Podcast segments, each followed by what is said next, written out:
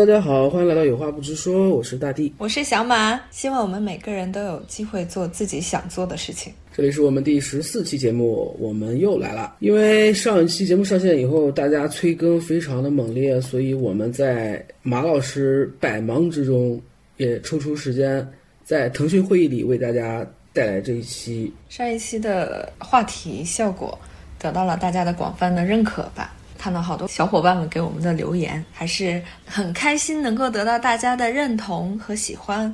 对，因为呃上一期节目上线以后，我还收获了奶 T 的称谓，我是感到非常的怎么说呢，百感交集吧。那那嗯，主播本人对此次 称号这个这个称号有何感受？可以说与本人非常的不符，但是也是我人生中第一次收获这种称谓，嗯，感觉非常的奇妙。我是一个什么威猛老铁 T 吗？这 也也也不能这么说呀。威猛老铁 T，你的互联网人设是这个是吗？我的人设逐渐的崩塌。我前两天坐火车的时候，有一个陌生的大姐过来跟我说：“大姐，能不能跟您换个座位？”我真的，我当时我都懵了，因为我觉得我应该叫她大姐，咱不知道人家怎么就这样给我来了个开场白。其实我是一个非常好说话的人，但是当我听到这声大姐以后，我觉得我的天灵盖都被打开了，我直接没有思考的回了一句：“不行，换不了。”但是她叫你大姐，这个称呼也是毫无原因的，看起来。他们好像认为叫姐就是一个非常尊敬的、好打开陌生人壁垒的一种称谓。拿不准别人的年纪的时候，你为什么要叫别人？你叫个美女也可以，你叫什么大姐呀？你不是开玩笑吗？就真的这个东西，我觉得还是陌生人不要乱叫了。也没有啊？现在比方说，就像我们现在三十多岁，然后也不会觉得自己的年纪会。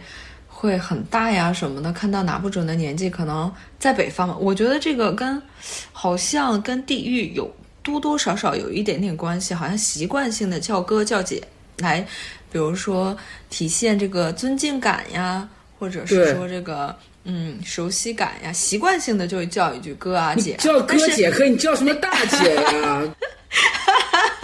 太不尊重人了。你你可以叫美女啊，对吧？不是很多人都会叫我美女吗？没错，没错。就是中间会遇到很多陌生人，就是跟你打招呼，或者就是因为有什么事情嘛，可能问一下。然后就有一个老大爷，人家直接叫我叫小师傅，说小师傅这个水龙头怎么回事？我觉得这个就很得体啊。对，对吧？有的可能是有时候分分不清性别的时候，会叫个师傅啊，或者是像山东话就是叫个老婶儿，对吧？老师。老婶儿。对啊，就这个就可以啊，因为我出门在外，我一般叫的话。我能明显的分辨对方年龄比我大的话，我一般都会叫姐，也很少去叫阿姨。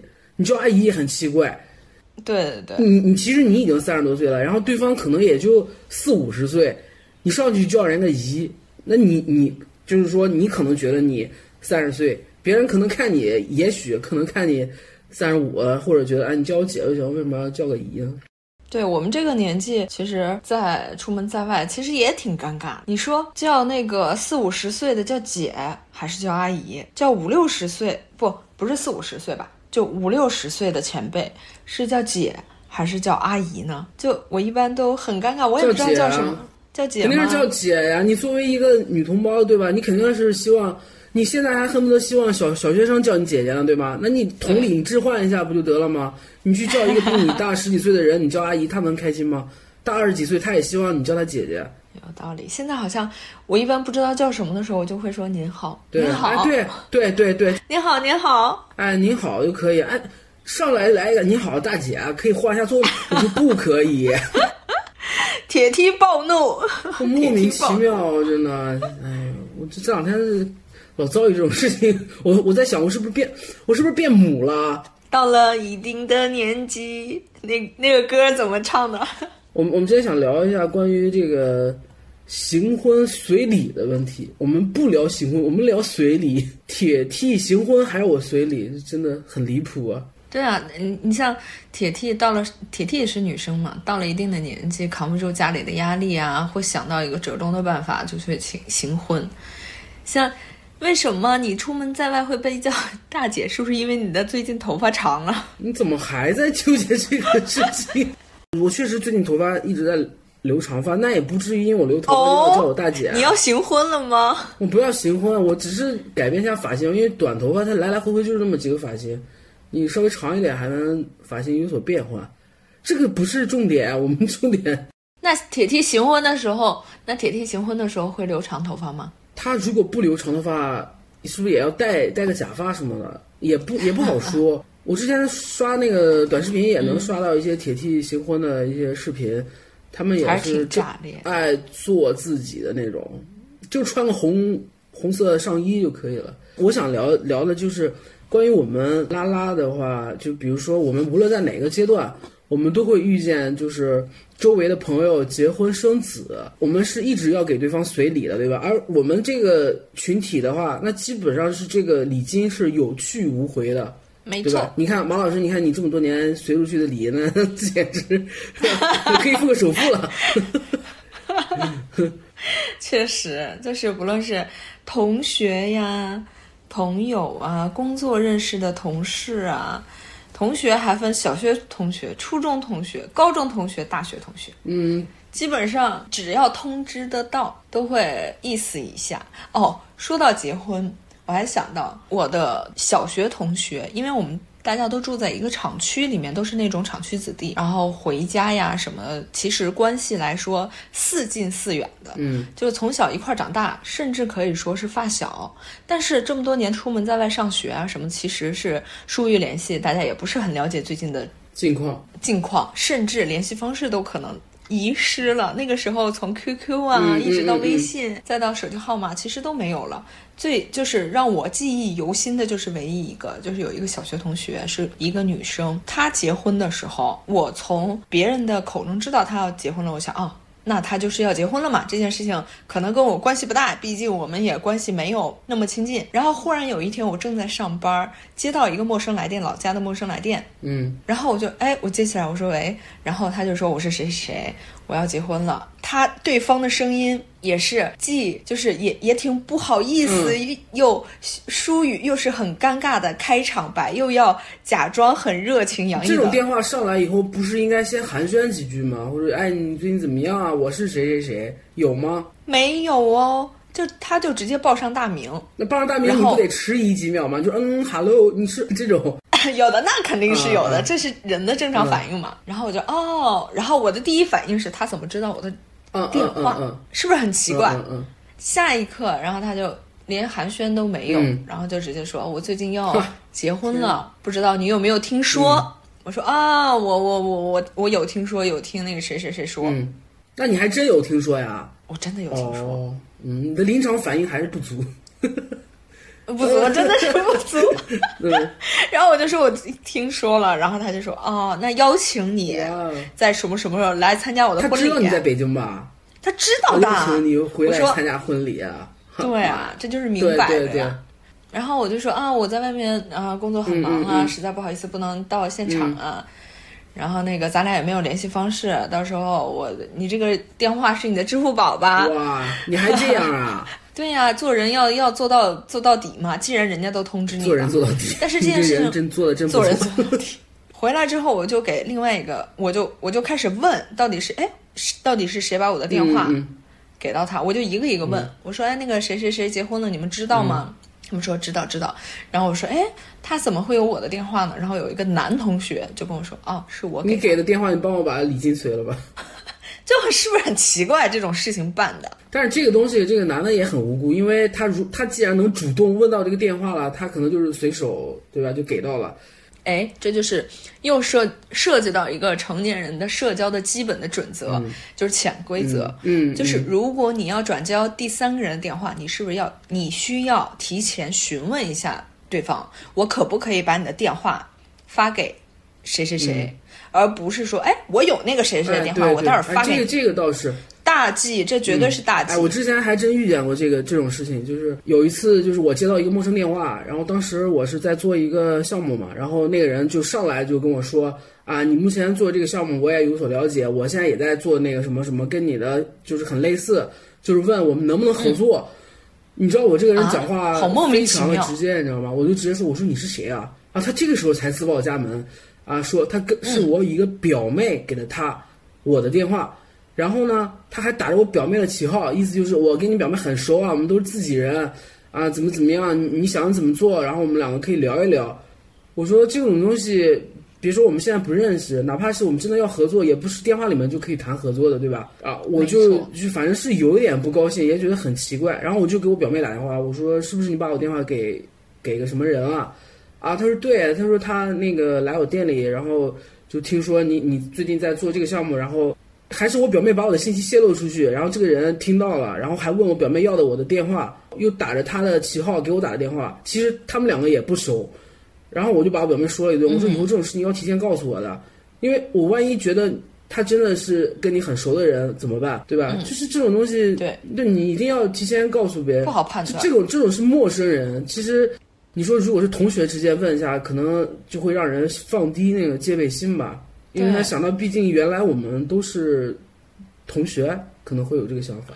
那也不应该呀，那又牵扯到我觉得另外一个准则，就是在这个基础上的第二条潜规则，就是不要把你跟对方的关系假设到其他人的身上，嗯，这样给别人给别人带来了负担，你这是等于是给别人找事儿对？对对对，人家未必想要接这接受这件你带来的这个消息呢。嗯确实，如果是能多想一步的话，就会想到你连人家的电话都没有，你还要给人家下通知，你这个人多少是有点那个了。嗯，就是拐着我拐了七八个弯儿，然后来跟我要礼金这件事情。给了吗？给了，做人做我觉得你还是太惯毛病了。你如果是都是你这种人的话，怎么能推动社会进步呢？这种恶习从哪里消啊？从我这里。你 这为什么？哎为什么我们今天要聊这个主题呢？就是确实我们很难在有生之年能够正常走法律程序结婚的人，这些年随出去的金钱真的是不计其数。就从我们刚参加工作开始，一直到现在，身边的朋友、亲戚是，对吧？就很多。同事还有啊，同事，事就是少不了的。嗯，少不了。嗯，我印象深刻的就是说，确实是我身边有一个铁 T，他要行婚。对我们，我们不聊行婚，就是聊这件事情本身。行婚它就是是假的嘛，要做给人看的。而且既然我知道他是铁 T 了，就是我们是一个圈子的人，对吧？嗯，那你还要给我下这个结婚的通知，就是他这个通知并不是说让我去帮忙啊或者怎么样，就是我记得非常清楚的，就是在很多年前的事情了嘛。然后我当时在上班。突然接到他电话，其实接那个电话的时候，我们已经很久不怎么联系了。我我都不知道他要行婚这件事情，只是之前稍微听说过一点点。然后他就给我打了个电话，说我哪天哪天在什么什么地方要跟那个 gay 啊，我们要举办婚礼了。我当时接到这个电话，我都不知道我是应该恭喜他呀，还是怎么样。我说啊，那这件事情还挺顺利的。他说对，他说到时候你过来喝喜酒，啊，我说可以的，可以的，可以的，嗯，就然后我就把电话挂了。然后我我肯定没有给他这个钱，哦，你你去白喝了？没去呀，我白喝了，你在想什么？咱俩还有没有默契了？像是你能，像是你能干出来的事儿，我反正。我我我怎么可能人去了然后不随礼啊？我要么拿着礼金去，要么我就不去了。因为我我们已经很久不联系了。其实主对于我来说，这个点是在于我们已经就很久不联系了，就也不怎么在一起玩了。因为那个时候我年龄很小，我刚开始工作，他比我大很多，应该大个十几岁吧。哦，他那个时候应该已经都三十多岁了，然后可能家里压力大，然后就结婚嘛。因为我们刚认识的时候就知道他准备走这条路，但是我没能没想到他能就是在结婚的时候，然后让一个同样是铁 T，而且就是不打算结婚的我去给他随这份钱。你说他行婚，先说啊，他的身份是 T，然后他去行婚了。其实对于行婚这件事情，咱们一就是圈儿里边吧，一直都有两种鲜明的态度，可能就是说，呃，一种是坚决我宁愿是扛着不结婚，然后另外一种就是就是觉得，哎，这这件事情反正也是假的，为了有生之年孝敬父母，给父母一个交代。那其实这种两种想法是完全对立的存在。然后，那么这个铁梯既然选择了去行婚，然后他还把这件事情去告诉一个，去告诉你，去嘘通知你，嗯，我觉得我不知道他是他这个想法的初衷是什么样的。如果我是行婚的话，我可能谁都不会通知。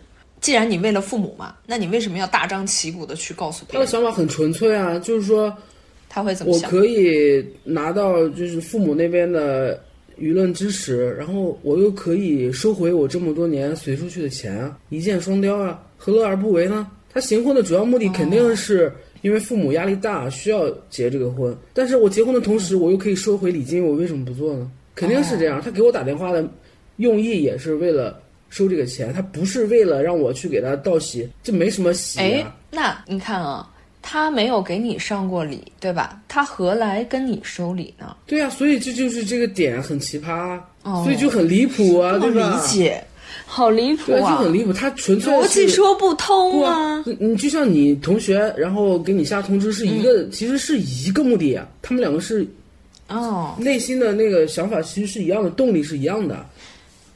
那同为铁 T 难道不会说，呃，不会？既然知道你的情况，同为铁 T 不会有带一点，大家都不会结婚了，就体谅一下对方的情况，或者不要他如果体谅了，我们还怎么吐槽？他就是没有体谅，他没有体谅，他只是为了收礼金呐、很纯粹的目的啊。哈 哈好纯粹。我还想说一个点，就是我认为行婚本身收礼金是没有问题的，就是你可以对你的亲戚朋友啊、呃同事啊这些关系，我觉得都 OK 的。我唯一不解的点就是，明明大家都是拉拉这个小圈子，明明大部分人都不会选择行婚，对吧？就等于说这个东西它并不是像大环境约定成俗的那样有礼尚往来的，它等于又是一个有去无回的东西，所以它没有必要像对待职人圈里那样给我们下这样一个婚礼的通知，他可以换一种方式。作为信息的接收方，你是这么想的。我特别好奇的是，他是怎么想的？就他出于什么初衷去给你打这通电话，能带来什么好处吗？因为人好，处能收我二百块钱礼金啊！你觉得你小学同学给你打电话是出于什么收钱？对啊，那不是一样的吗？一样的呀，他自己都很不好意思了，对吧？嗯。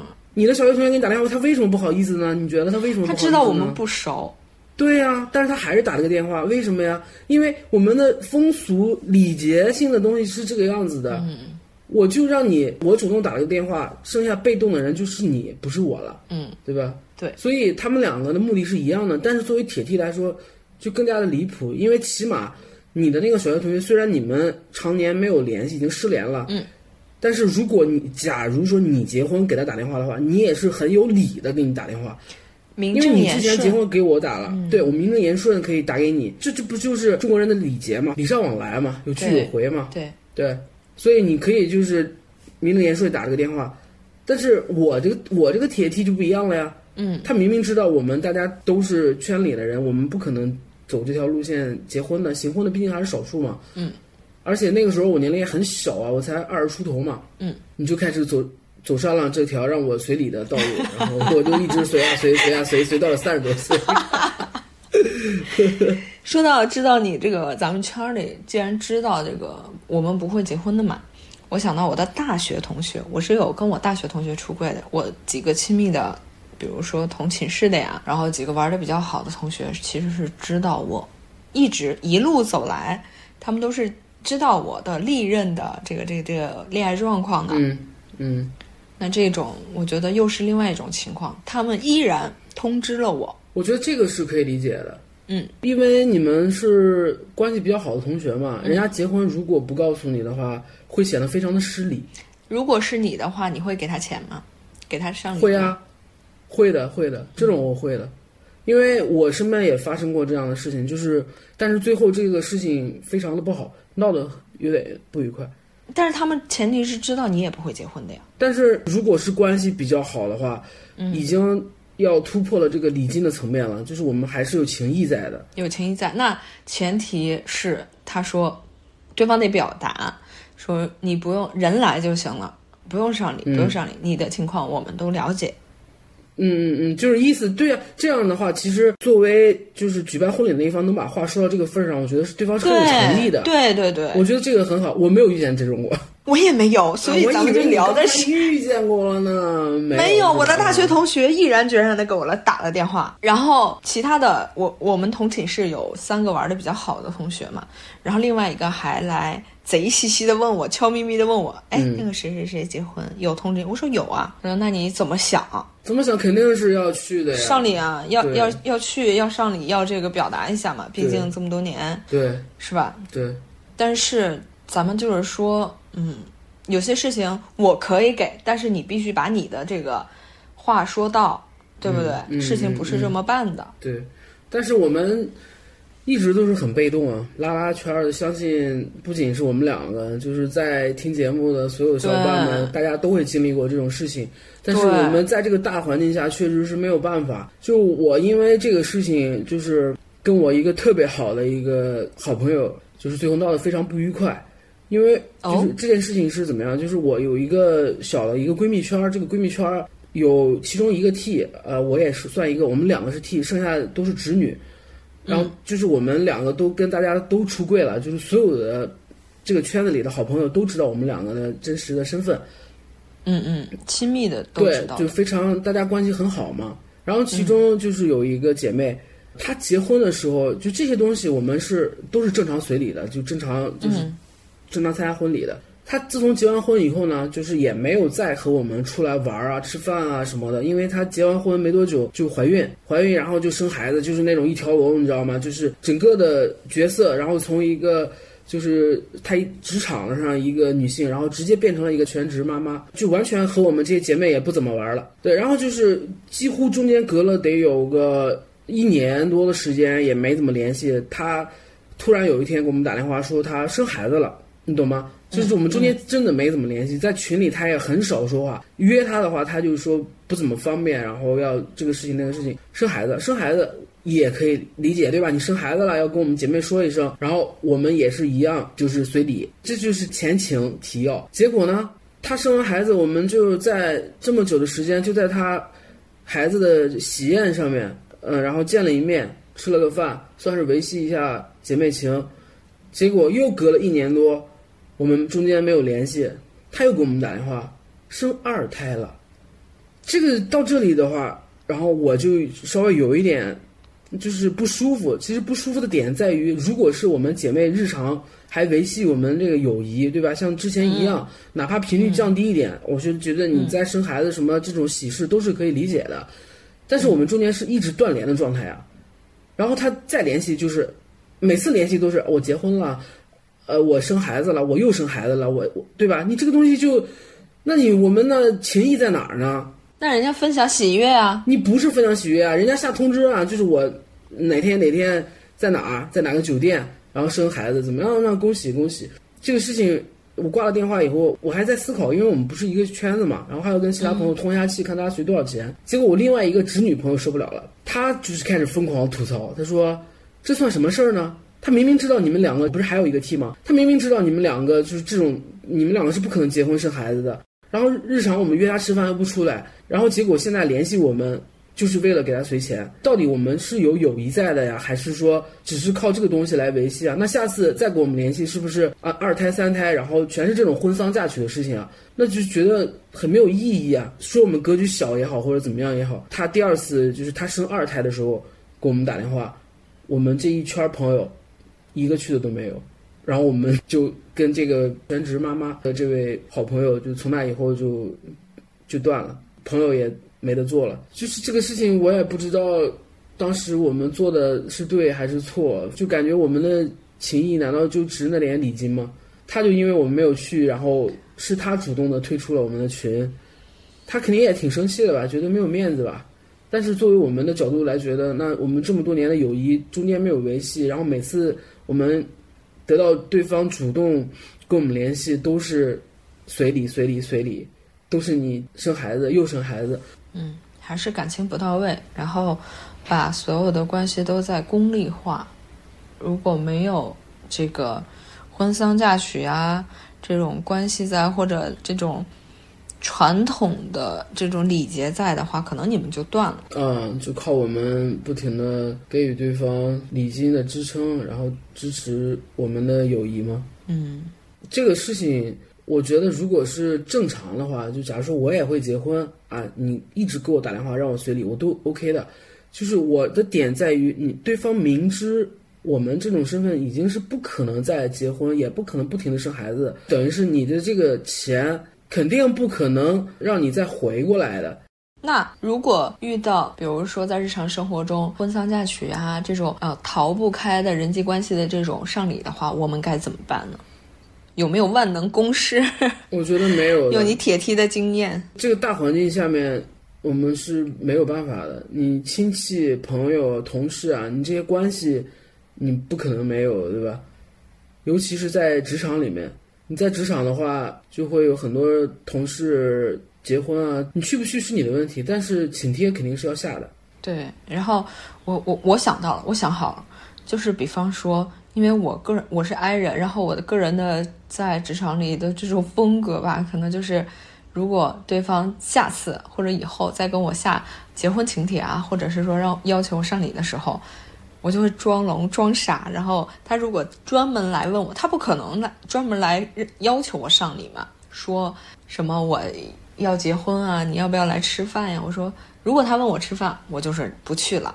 如果其他同事来问我上多少钱，我就会跟他说，我不结婚，可能没有机会结婚了。我的情况你知道吧？那你前提是你在职场里边要已经出柜了呀。哦，也是。对啊，我觉得可以这样。我觉得你前半部分是可以的，就比如说，你可以跟同事说。啊，恭喜啊啊，结婚了，好，恭喜恭喜。然后，我就正常人都会跟你说一下时间和地点，对吧？然后你就说啊，恭喜恭喜就可以了。我相信不会有人就是追着问你，你到底要不要来。最多要问的也是你来不来，不会有人问你随不随钱，对吧？嗯，你就会说啊，那到时候看情况吧，有时间一定过去。那人那人家比如说会，因为现在人我亲戚朋友都很少嘛，到时候临近婚礼的时候，人家再来问你。哎，我们要订餐桌了，你要到底要不要来？真的会有人问。你说到这个，我想起来，我之前嗯，在上一家公司上班的时候，是我的一个我们公司的一个副总吧。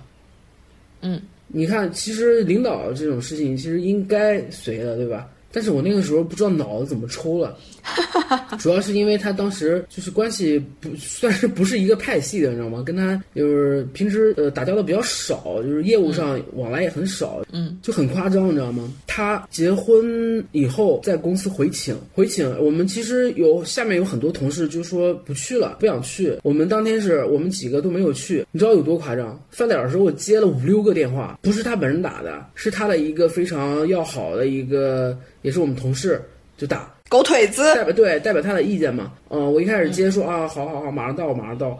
嗯，就非常夸张啊，因为他这种东西，如果是在体制内单位的话，那肯定是要被举报的。嗯，所以就是真的会有人在当下就问你，你到底要不要来，要不要怎么样？你如果真的遇到这种能问的这么直接的人，你也可以非常直接的说，我我不去了，不去了，我回老家了，我那天有事儿，怎么怎么样。他不可能再接着说你不来，那你把钱随上，不可能有人这么说的。如果如果真的有人这么说，他既然能是这种人了，你就说好的，我知道了。就像你之前说过的，你在职场的一个，你现在在职场有个什么定律的，就是啊好什么不清楚什么我知道了，你就可以一直说啊好我知道了知道了，哎恭喜恭喜，热情积极，一问三不知，然后大家可以就是用最温柔的语气说出最坚定的话，别人会说。会哎，你到底来不来呀？那个我们要订餐桌，你就说啊，这样啊，太可惜了吧，我实在去不了，是不是比 是不是比大地，是不是比大地啊？我真的我去不了。其实当当时我记得很清楚，当时其实是真的是在加班，在加班。还有一个就是面对平级的同事婚礼，然后或者生小孩的话，要不要去，真的是在个人。就是我的处事方式就是我私交关系比较好一点，呃，我我会去的。就是这个钱也会礼金也会随到，大家都是就是业务往来也很少，然后泛泛之交那种。我一般是看心情吧，就是大部分是不去的，因为这个东西太多了。说真的是太多了。如果是你公司稍微大一点，如果你业务上面往来的人非常的多，每个月都会有好多。所以在比如说遇到你不能拒绝就很难拒绝的这种事情的时候，咱们就怎么办呢？温柔坚定，不要别人都。别人都好意思为难你了，是不是？你有什么不好意思拒绝别人的呢？我们就用最温柔的语气，说出最坚定的话来拒绝对方。嗯，但是假如你在职场里面，你是一个中层的话，这种东西确实不太好处理，因为下属给你发这个东西，你不去是确实是不太好的。哦，说到下属，如果你的下属来邀请你参加参加婚礼，你问更有可。更可以，如果他不是真的请你当证婚人，或者是说直系的下属，关系非常好的那种下属，其实这些都是一样的。我个人觉得，你来了，代表是锦上添花的事情，也不要把它当成一个事儿，嗯当成一种压力的来源。嗯嗯，这个怎么说？全全凭自己的喜好吧。嗯，对，就是也不要觉得抹不开面子，因为就像马老师刚才说的，对方已经拿这件事情来为难你了，你为有什么不能拒绝的呢？对，对，就是这样。三百五百一次不多，但是你架不住一个月有两三次啊。嗯，钱倒是钱的数字还好，就比如说一次、两次、三次，你会让自己很难受，会让自己你给吧，你给出去之后，如果不是心甘情愿，不是开心的，那你一定会想起来这件事情，就会觉得，哎呀，没有意义，哎呀，好烦，你会让自己的心情变不好，对，对吧？说到这个给钱开心，就是我的好朋友结婚啊，就是这种事情，就是给他们随钱，我是真的是开心的那种，就确确实实是为对方感到高兴，然后也很开心的把这个对吧？这个礼金，它确实就是在那个时候的话，就是一个附属品。就附带的一个东西，在我们这种大环境下面呢，所谓的中式礼仪，我们还是都要遵守。就是有一些可有可无的东西吧。对，还有很多小伙伴聊到这个话题的时候会说，不行，我就办个什么三十大寿、什么四十大寿的，把这个钱收回来。但是你真的到那个时候的话，你根本不可能用这种方式收这个钱的，我们也收不回来。还有我想到了，比如说我的同学结婚的比较早，比如说一四年那个时候，我给他，呃，因为也是刚毕业嘛，但是还是表达了自己的呃心意，然后给对方随了两千块钱。这么多对呀、那个时候也用了我很就是工资的很大一部分嘛。那个时候刚毕业，然后也没什么钱，但是因为同寝室的啊什么的，但是后面也有遇到，我听别人说啊，他给另外我们闺就是同寝室的另外一个朋友，因为我们三个都是很好嘛，他给别人等到他另外一个人结婚的时候，也是二零零二零二几年的时候，就前两年结婚，他给别人了一千块钱，我就觉得。因为那个朋友也给也给他随，因为我们两个是商量好，都给他随了两千。嗯等到朋友结婚的时候，他给人家随了一千块钱。嗯，你说这个事儿怎么说呢？对不对？这个事儿他把通货膨胀都去掉了，还少随了一千。妈，如果是我的话，我可能会直接问：为什么你结婚我给你两千，你现在只还给我一千呢？去掉通膨，你给我两千我都亏了，为什么你只给我了一千？朋友也别做了。对呀、两千块钱我要存银行，还有几十块的利息吧。说到这个，我想到我的大学同学好像没有一个结婚，我们互发通知，因为毕业以后大家都不在一个城市，很远，大家互相体谅，就就是好像形成了一种默契，就是呃彼此都不会说结婚的事情，然后大家，但是现在我们相处的还是很好，会一起约旅游，因为他们都已经结婚生子了嘛，嗯，但是也没有说因为这件这种事情然后断联，没有。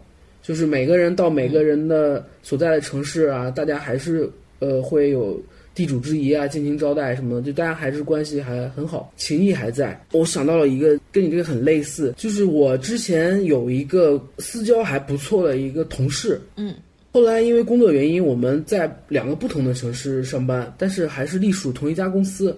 的那种日常业务上也会有一些来往。他生第一个孩子的时候，我给他随了礼。他生二胎的时候，我也随了，对吧？因为关系我觉得还可还可以。后来他就是离开公司了，但是我们微信啊什么好友有时候也会有个点赞的那个联系。突然有一天，也不是突然有一天吧，我应该怎么说呢？就是我侄子降生的时候，你知道吗？这个事情很狗血。我侄子出生的时候，我拍了一张我侄子照片。有一天我就翻相册，我就突发奇想，我说哎，我随出去的礼，我是不是能收一下呀？你好那你听个呀我！讲嘛，就是这个事情，我他当时就说，哎，我说是我真的是突发奇想，因为我看相册看到的就是那个襁褓里的我侄子，就是很丑，小小一看就刚出生，你知道吧？我想，哎，我随我随着这里，我能不能收一下？我就发了一个，我那时候用工作微信，我就发了一个朋友圈，就是对其可见的那种。母子平安，他没他没有回母我，子平安，他没有八回我，斤八他。没有，他好像点了个赞，然后对，反正他是肯定看见了，然后他好像嗯。还对他还来微信来问我，嗯，啊说啊你已经那个结婚生子了，我当时就模棱两可的没有否认，他就说恭喜，我就说啊谢谢，结果就没有下文了。不要考验人性啊，对真的不要考验，就是如果你们想考验的话，真的也可以考验一下。嗯，还是挺刺激的，收获了意外的效果。嗯，就是泛泛之交吧。这个这个东西真的是有去无回。我觉得你对待这种生活中的关系，还是就是感觉还挺看得非常透彻。然后我就我是我甚至都不敢就是去考验人性，因为我觉得这种东西会让我丧失对生活的所有的这种美好的幻想也好。因为人嘛，在你说所有的事情如果都看透，那怎么活呢？大家不都是在过日子嘛？也就是有一天没一天的过。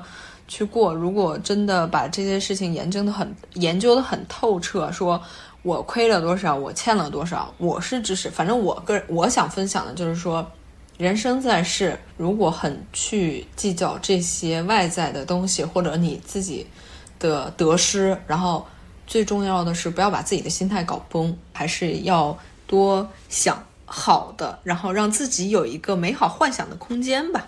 马老师，价值上完了吗？上完了，我明天结婚。你我看出来了，你也不怎么在意这些，对吧？我看出来你看的比我透彻。我跟你说一下，差不多明天，你看你有没有时间？有时间，有时间，有时间一定去。可以的啊，那等你了啊，那给你留位子啊。你看的这么透彻，既然我我我明白你的意思，就是说我大环境下嘛，我们这个东西是避免不了的，就不要因为这个东西影响自己的心情。就是我的观点就是说，是做自己。我的观点也是不要影响自己心情，就是你想随就随，不想随也不要因为这个世俗啊、道德的这个枷锁，然后让你觉得我不得不随又很难受。我觉得是这样。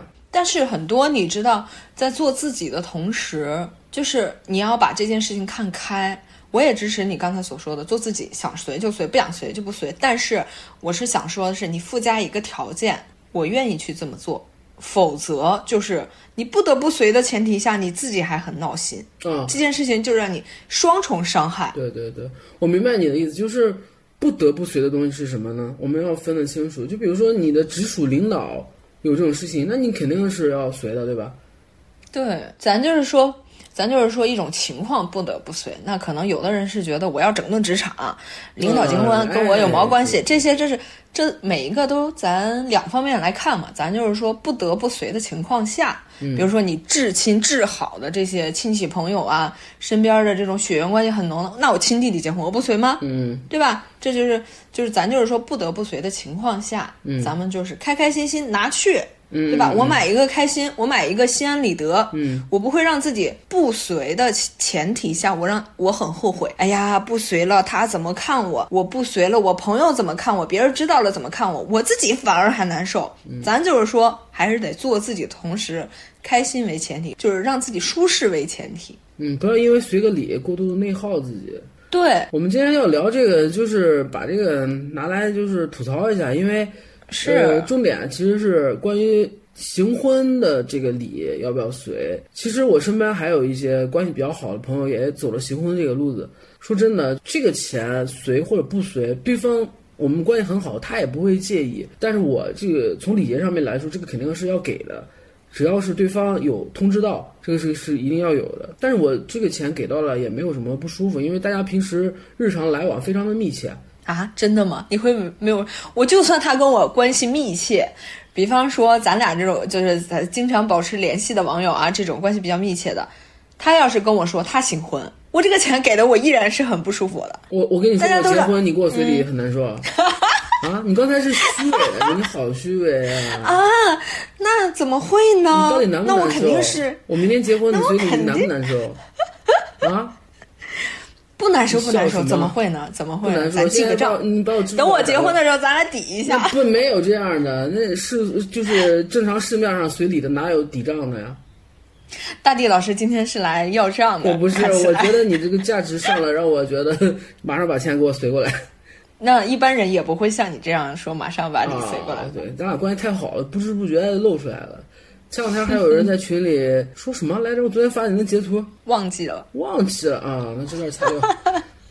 嗯，你不打算进群吗？所以说，咱们是有一定价值、指导意义在的一个栏目。嗯，对，节目做到今天，我经常在群里喊，我已经枯竭了。枯竭的点是在于什么呢？我上期好像说了什么，就是我跟那个大学生妹妹的事情，然后被他们疯狂吐槽说，呃，这样我还走流程。我在这里要澄清一下，我后面还说了一句失败了呀，就是意思没有走完流程。啊？什么？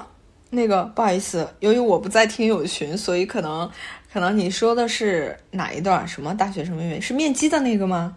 对，我不是说走完流程嘛，然后被大家疯狂的 diss，但是没关系，我就知道，就是我，就是我已经枯竭了，一定这个一定是一个槽点，做呀做，做呀做，做到最后没得做。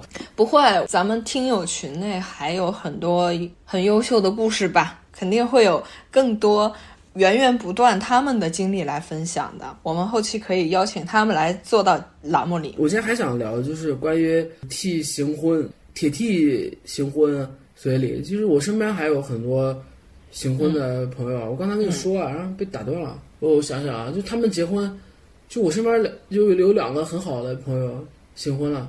你这个婚礼你肯定要去的吧？去啊，去。对你既然去婚礼了，你红包肯定要给的呀。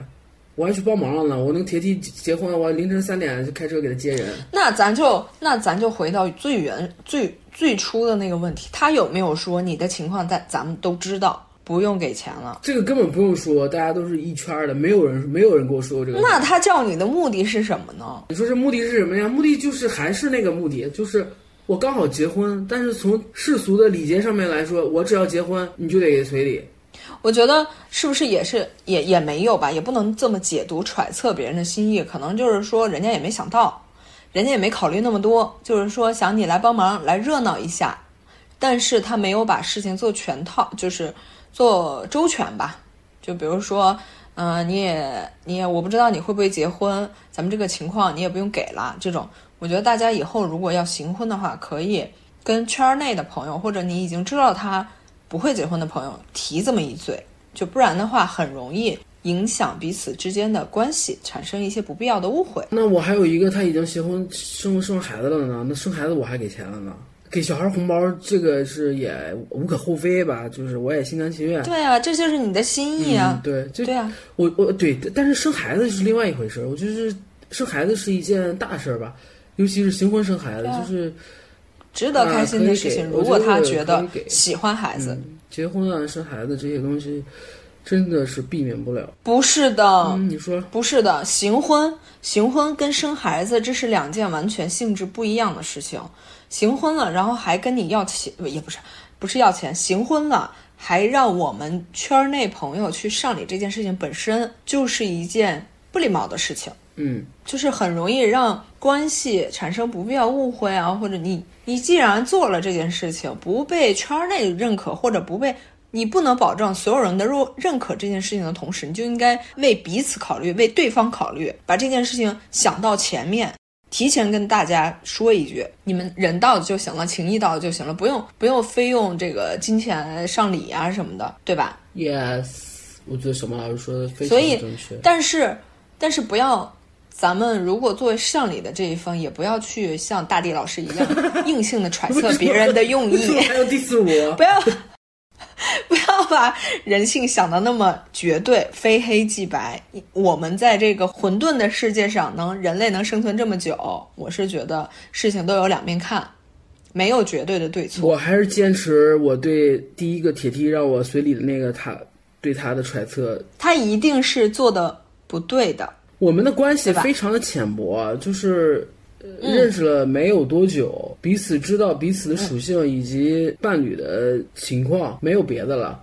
嗯，中间也断联了很久，再打电话就是结婚的事情，所以我还是坚持我的想法和揣测。我觉得他就是为了收我的礼金给我打的电话，因为如果 T 和 T 之间要维系情感，我们可以私下打电话约饭都可以。但是你没有维系我们的感情，然后给我打电话就是让我去参加你的婚礼。你作为一个铁 T，还要暴露在另外一个 T 面前，自己要跟一个男的行婚的状态，就是为了礼金。我这不是揣测，我觉得应该是这样。那如果他这么说，说明天我那个要行婚，然后也确实顶不住家里家里的压力了，你兄弟你来喝两杯，咱好久没见了，礼金也不用上了，咱都知道是什么情况，你就来帮我热闹热闹，帮我加加油、打打气儿。你觉得这件事情是好是坏呢？你是不是更能接对，受我？觉得这样会让我很舒服啊，我甚至会主动给他随礼。所以呀，对，这件事情的出发点可能在于他的处理方式。嗯嗯，对不对嗯哎，马老师真的好厉害。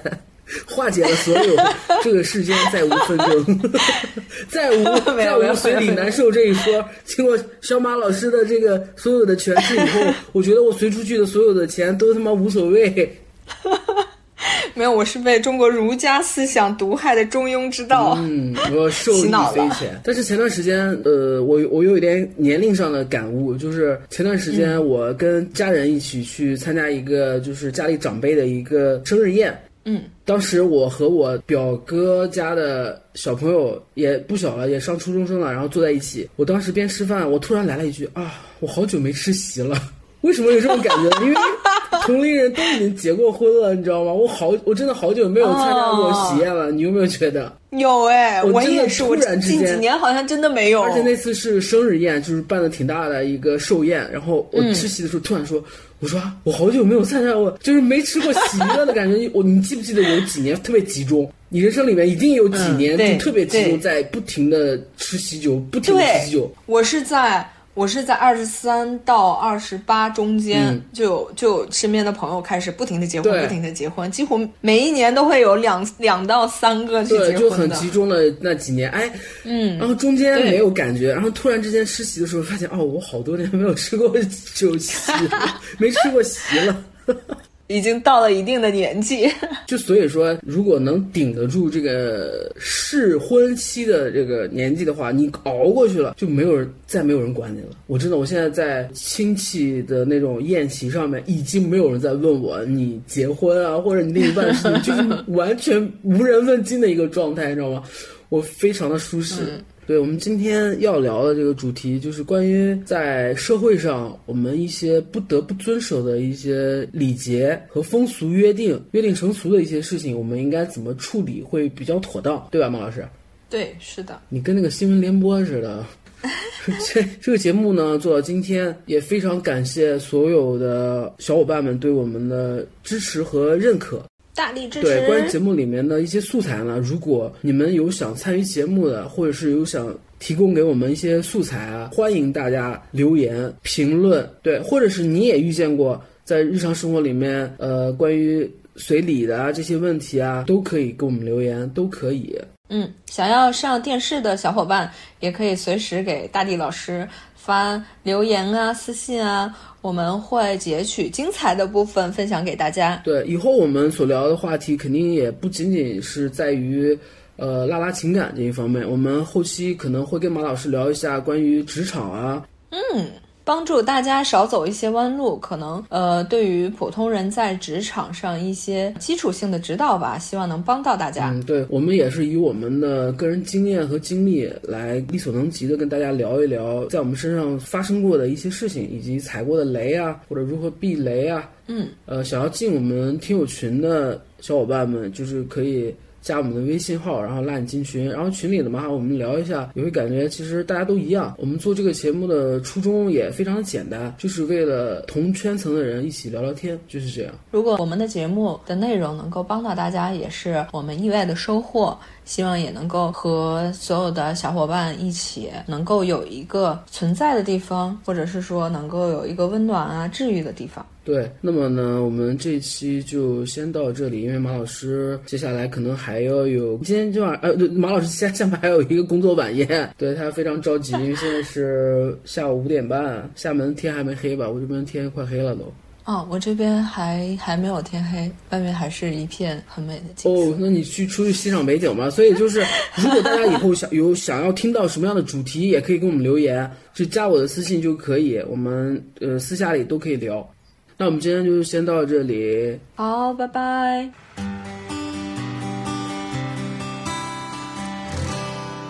就这么突然被那些刺了心，一股热涌红了眼睛。